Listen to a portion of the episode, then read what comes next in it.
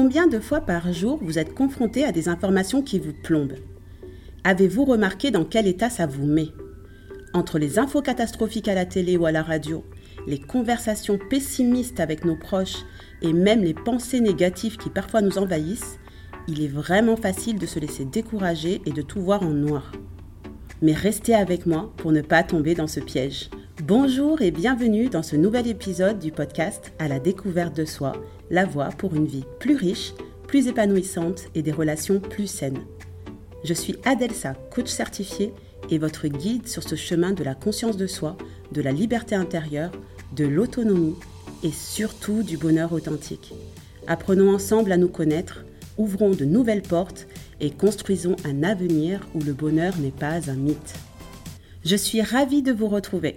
Dans le dernier épisode, je vous ai partagé mon parcours et les raisons qui m'ont poussé à créer ce podcast.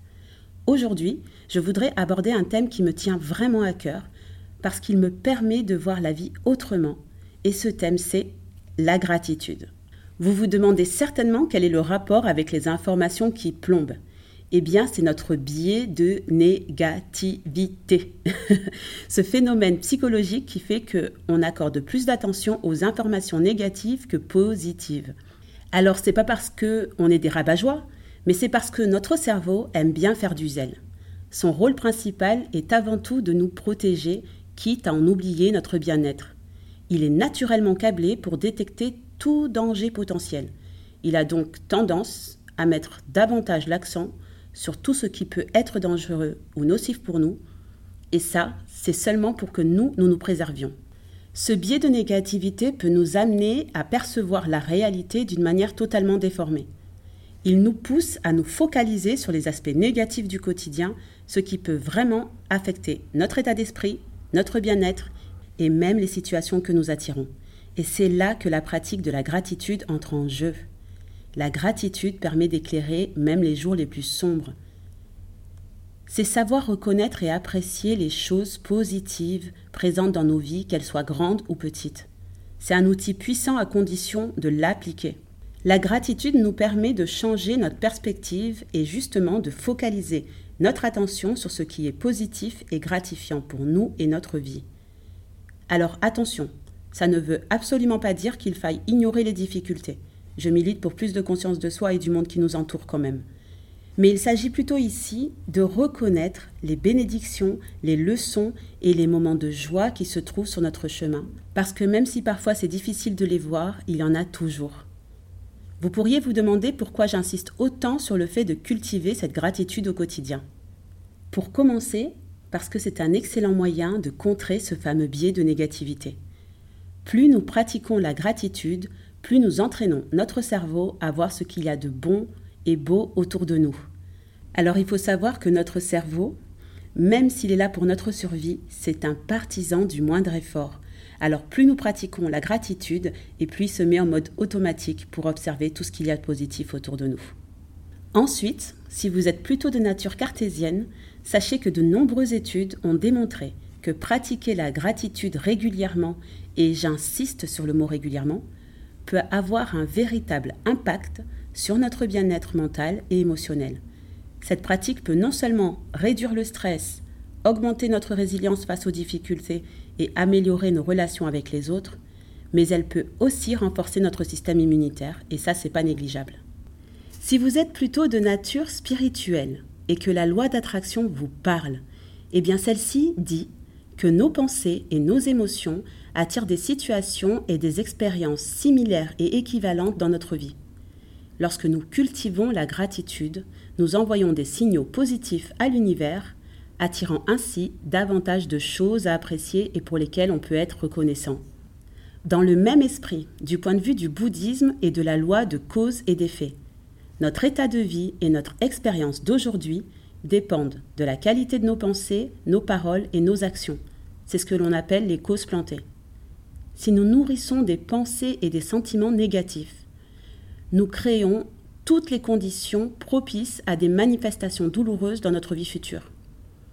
Mais si nous apprenons à cultiver des pensées et des sentiments positifs, nous ouvrons alors la voie à une multitude d'effets positifs et au bonheur.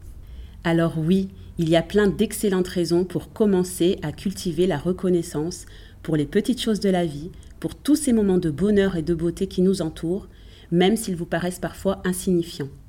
Que vous soyez terrien ou spirituel, je vous invite à garder le cœur et l'esprit ouverts, les pieds sur terre et la tête dans les nuages. Alors tout ça c'est bien beau, mais comment pouvons-nous intégrer la gratitude dans notre vie quotidienne? Tout d'abord en prenant conscience de la nature de nos pensées et de nos émotions. On peut commencer par observer nos réactions face aux situations du quotidien. Repérer les pensées et les émotions qui nous tirent vers le bas et prendre conscience de leur impact sur notre état d'esprit et notre bien-être. Pour faciliter cette prise de conscience, tenir un journal peut être un excellent outil. Ça permet de déposer tout ce qui se passe dans notre tête et dans notre cœur. Ça nous permet aussi de voir noir sur blanc les pensées et les émotions qui nous traversent et de nous en rendre compte plus facilement.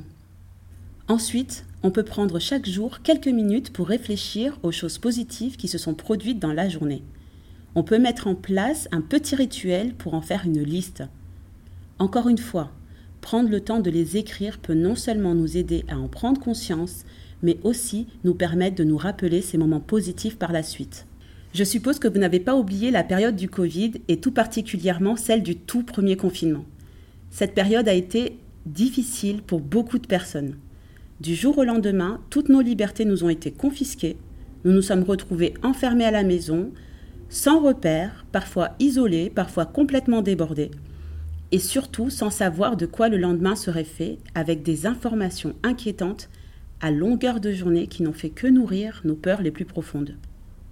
Durant cette période, je ne travaillais plus comme infirmière et mon activité de naturopathie que j'avais lancée récemment a dû être suspendue.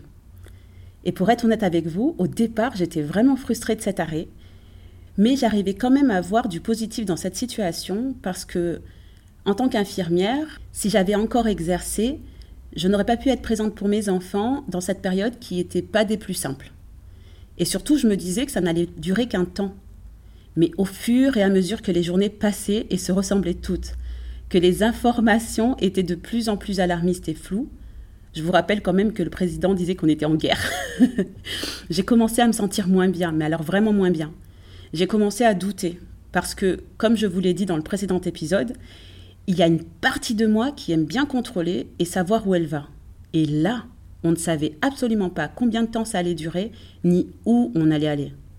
En plus, je voyais mes enfants se démotiver, parfois s'inquiéter ou râler à longueur de journée sur ce qu'ils ne pouvaient plus faire. Quant à mon mari, lui, il était vraiment nourri par cette peur qui nous était transmise et la peur est vraiment contagieuse. Mais comme pour moi le bien-être reste important, ça je vous l'ai déjà dit, vous verrez, je me répète souvent, c'est à ce moment-là que j'ai décidé de mettre en place un rituel tous les soirs. Ce rituel consistait à prendre un temps en famille. Chacun de nous devait noter sur un post-it de couleur ce qu'il avait trouvé de bien dans la journée. Alors au départ, ce n'était pas un exercice facile parce que tout le monde était focalisé sur tout ce qui n'allait pas. Mais au fur et à mesure, les enfants ont commencé à noter qu'ils étaient contents de faire de la pâtisserie, de pouvoir jouer tous les deux, que je sois à la maison. Moi, j'ai pu prendre du temps pour appeler mes amis parce que je suis toujours en train de courir après le temps et là, j'avais tout le temps nécessaire et disponible je pouvais être là pour mes enfants, euh, je pouvais m'occuper de mon quotidien, de ma maison. Pour mon mari, lui, c'était un peu plus compliqué parce que lui aussi est infirmier et au départ, on manquait de matériel pour les soins et il le vivait mal.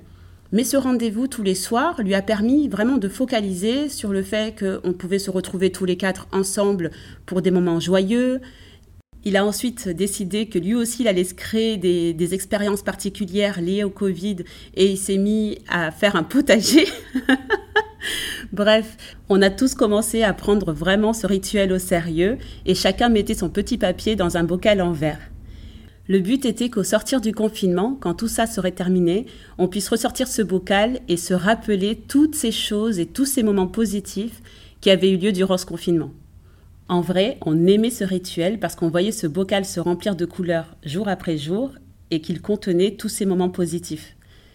C'était un rendez-vous quotidien où on pouvait exprimer notre connaissance et surtout rester focalisé sur ce qu'il y avait de bien, bon et beau. C'est durant cette même période que j'ai finalement été rappelée par l'hôpital et j'ai dû aller travailler en réanimation dans un service Covid. Et comme c'était le premier confinement, avec mon mari, on a pris la décision d'envoyer les enfants chez les grands-parents. À l'époque, on avait tellement peu d'informations qu'on avait peur de les contaminer. Eh bien, même lorsque les enfants étaient chez les grands-parents, on a maintenu ce rituel. On s'appelait le soir en visio et on remplissait ce bocal à distance. Et ça, ça a vraiment aidé les enfants à supporter la séparation dans un tel contexte. Parce que pour le coup, même si les enfants adorent leurs grands-parents, ça n'a pas du tout été évident pour eux au départ. La plus grande se disait que si on avait eu besoin de les envoyer chez les grands-parents pour les protéger, c'est que nous, on était en danger. Donc je vous laisse imaginer le contexte. Le plus drôle dans cette histoire, c'est qu'au final, on n'a jamais rouvert ce bocal. Vous savez pourquoi? Parce qu'on n'en a pas eu besoin. Le rituel à lui seul nous avait permis de traverser cette période avec bien plus de joie que de peur. Pour en revenir à la gratitude, l'exprimer ce n'est pas seulement envers les situations de notre vie ou les opportunités, c'est aussi envers les personnes qui nous entourent. N'oublions pas de dire merci aux personnes qui nous apportent de la joie, du bonheur et de l'aide. Exprimer notre reconnaissance envers ces personnes peut vraiment renforcer nos liens avec elles et créer une atmosphère positive. Mais allons plus loin et apprenons à être intentionnels et à préciser les raisons de notre reconnaissance. C'est vraiment ce qui montre que notre reconnaissance est sincère et non formelle ou polie. Parce que soyons honnêtes, lorsqu'une personne est là pour nous, lorsqu'elle nous prodigue une oreille attentive, du soutien et surtout du temps, c'est qu'elle ne l'utilise pas pour elle-même. Alors certes, elle a le choix de le faire ou pas, et elle le fait certainement de bon cœur mais elle a fait le choix d'être présente pour nous et ça, c'est un véritable cadeau. Alors, apprenons à dire merci. Merci pour ce temps que tu m'accordes. Merci de m'écouter. Merci d'essayer de m'aider. Merci d'être cet ami sincère et disponible. Merci pour ta patience. Merci pour ta compréhension. Merci pour ce sourire. Préservons nos liens et apprenons à exprimer sincèrement notre reconnaissance. Exprimer notre gratitude permet aussi de transformer les difficultés en opportunités. Même face aux défis, aux problèmes et aux épreuves, on peut essayer de trouver quelque chose de positif dans ces situations. Se demander ce que l'on peut apprendre et comment elles peuvent nous aider à grandir. Alors, personnellement, une phrase bouddhique que je porte et m'encourage beaucoup et que je tiens à vous partager est la plainte efface la bonne fortune alors que la reconnaissance l'amplifie.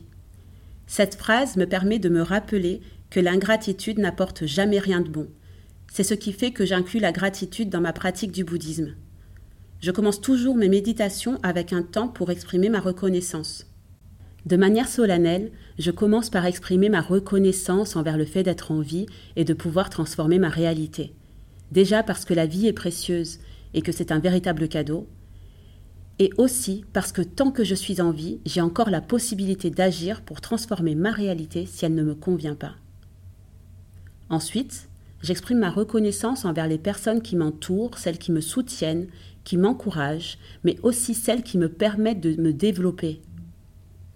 Celles qui, par leur comportement parfois désagréable ou même leurs attaques, me challenge, me font douter, me poussent à me respecter davantage, me poussent à me questionner. Par contre, je ne vais pas vous mentir, c'est loin d'être évident, mais je fais mon possible pour rechercher et ressentir cette reconnaissance envers ces personnes. J'exprime aussi ma reconnaissance envers chaque événement de la vie qui constitue pour moi un enseignement et surtout, je pose l'intention d'avoir la clairvoyance de voir cet enseignement et la sagesse de le mettre en pratique. Et là où je trouve vraiment que la gratitude est un outil puissant, c'est qu'il me permet de voir ce qu'au départ je ne voyais pas parce qu'on est tous pareils.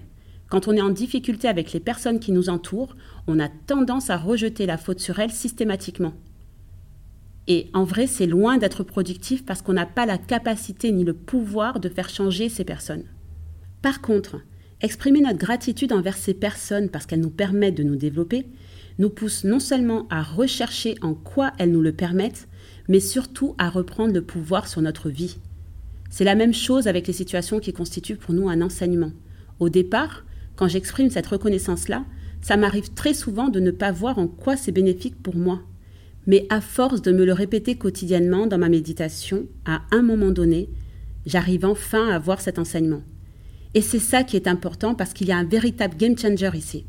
On n'est plus victime, on ne subit plus la situation, on redevient l'acteur principal de sa vie. Alors je ne vous partage pas tout ça pour que vous vous mettiez à la méditation, à moins que ça vous parle et que vous souhaitiez en faire l'expérience par vous-même. Dans ce cas, faites-le. Mais plutôt pour vous dire qu'en prenant le temps chaque jour d'exprimer votre gratitude, même en tenant un journal, vous pouvez faire la même chose. En prenant ce temps pour observer et exprimer votre reconnaissance envers tout ce qu'il y a de bien, bon et beau dans votre quotidien et dans votre vie. Vous pouvez orienter votre regard sur le monde vers plus de positif et retrouver l'envie et le pouvoir d'agir pour changer ce qui ne vous convient pas. Mais s'il vous plaît, n'attendez pas de ressentir cette reconnaissance et cette gratitude pour le faire. C'est en le faisant que la gratitude et la reconnaissance naissent dans votre cœur. Faites-le quotidiennement. C'est le meilleur moyen pour élargir votre vision, ouvrir votre état d'esprit et surtout votre cœur sur tout ce qu'il y a de positif dans cette vie. Maintenant, j'aimerais vous partager encore quelques petits conseils pour intégrer cette pratique. Commencez par de petites choses. La gratitude ne se limite pas aux moments exceptionnels de votre vie. Prenez le temps, le temps de remarquer ces petites choses qui vous apportent du bonheur au quotidien, comme un rayon de soleil, un moment entre amis, un sourire, un câlin. Toutes ces choses qui, mises bout à bout, peuvent illuminer votre quotidien. Soyez aussi reconnaissant envers vous-même.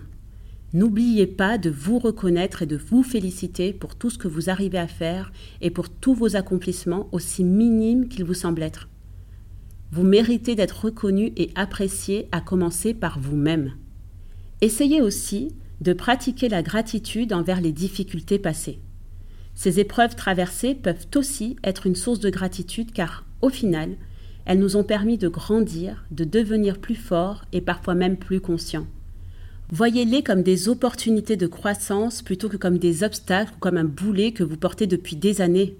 Vous avez le choix. Choisissez de vous alléger, choisissez de mettre de la lumière dans l'obscurité.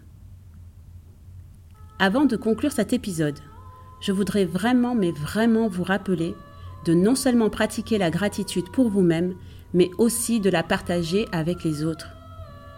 Exprimez votre reconnaissance envers les personnes qui ont eu un impact positif dans votre vie, créez des liens plus forts et authentiques, et surtout ça répand la bienveillance et la joie dont ce monde a tant besoin.